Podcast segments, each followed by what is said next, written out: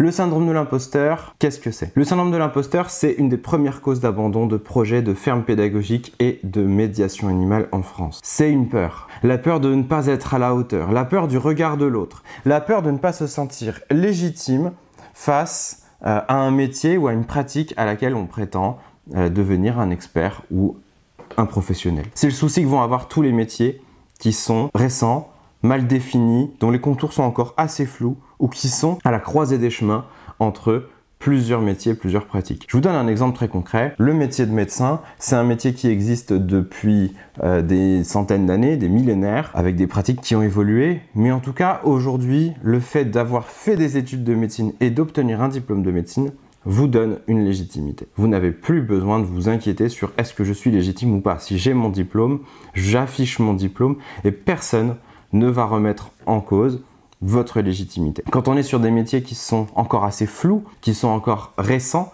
c'est beaucoup plus compliqué. L'exemple de la médiation animale, il est quand même très parlant. On se pose encore aujourd'hui la question de si c'est un métier d'animation, un métier social, un métier médical, un métier médico-social ou même un métier animalier. Et aujourd'hui, tout le monde n'est pas d'accord sur cette définition. À partir du moment où on n'est pas d'accord sur qu'est-ce qui crée l'essence même d'un métier ou d'une pratique, on ne peut pas être d'accord sur qu'est-ce qui en fait sa légitimité. Et donc le professionnel qui lui démarre sa carrière va marcher sur des œufs et va se sentir